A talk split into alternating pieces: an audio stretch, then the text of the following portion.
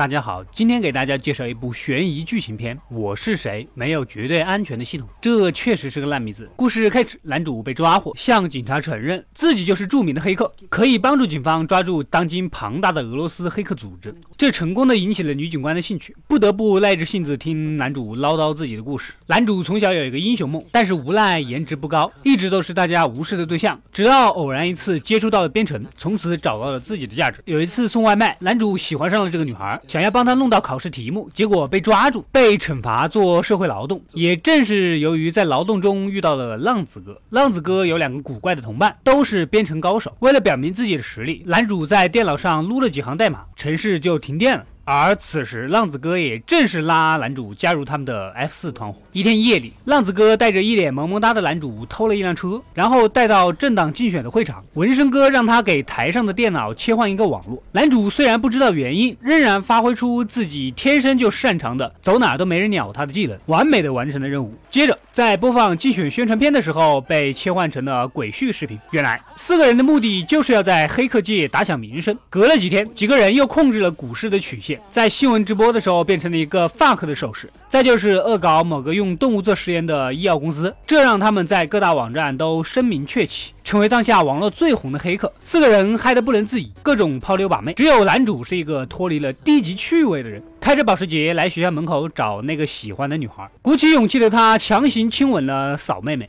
嫂妹妹却无情的拒绝了他。你以为在中国宁愿在你的车里哭？第二天，编程 F 四终于收到了黑客界殿堂级老大叉先生的信息，大致意思就是他们的行为。非常绿色无公害，太天真，这极大的打击了四个人。大家决定玩一票大的，黑德国皇家情报局，说干就干。四个人偷偷的跟踪垃圾车，然后在众多从情报局运出来的垃圾里面找到一份有落款的贺卡，接着发邮件诱导他点击带有后门的链接，从而弄到了进入大楼的电子通行证。然后四个人在大楼的服务器里各种篡改代码，一晚上。整个情报局所有的打印机都在反复复印 F 四的留言。四人跑到酒吧庆祝起来，结果男主无意间撞到浪子哥跟他喜欢的嫂妹妹搞到了一起，一下受不了打击的男主决定脱离 F 四单飞，并且一气之下将从情报局拷贝出来的情报发给了叉先生。几天之后，F 三又来找男主复合，而他们也从电视上得知，一个著名的黑客被发现是情报局的卧底，被俄罗斯黑客组织给杀害了。很显然，这情报就。是男主献给叉先生导致的，并且外界也一致认为都是马龙 F 四出卖的信息。男主决定找到叉先生的身份，便接受了叉先生的另一个任务，佯装帮他，实际上反过来套出叉先生的身份。新任务是入侵欧洲刑警组织。四个人到了那里才知道，之前的所有手段到这里一点用都没有，浪子哥的手还给弄伤了。男主出于内疚，夜晚自己独自混入刑警组织的办公地点，偷偷放了一个钓鱼的无线网络。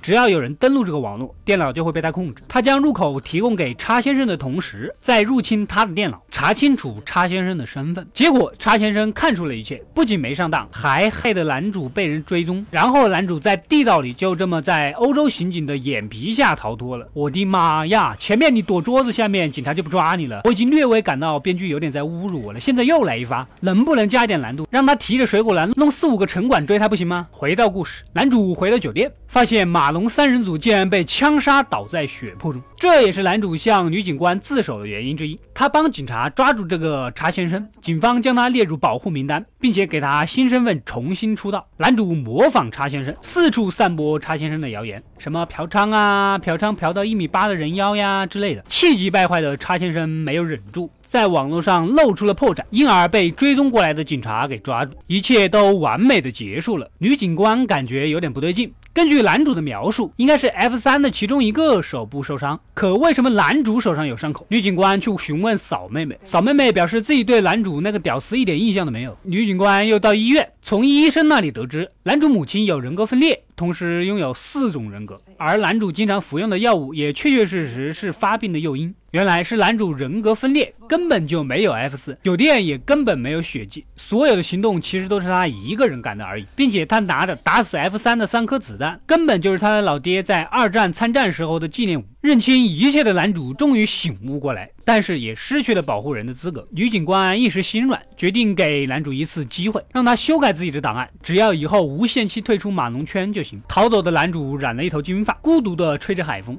突然，嫂妹妹和 F 三出现了。其实这一切都是几个人为了集体消失而设计的诡计，留下各种各样的线索，让女警察自己发掘，并且相信这一切只是男主自己精神分裂一个人干的，根本就没有另外几个，这样大家都安全。好了，故事到这里就结束了。这个故事的主题告诉大家，人才是最大的漏洞，而攻破这个漏洞的方法。叫做社交工程学。片子评分八分，有点过高，在我看来七点五分最高的。我稍微翻墙查了一下 IMDB 的分数，果然七点五。那么我最后就问一个问题：男主以后怎么面对扫雷？感谢收看，欢迎订阅微信公众号“阿斗归来了”，获取第一时间的更新，分享电影给朋友们吧。我们下期再见。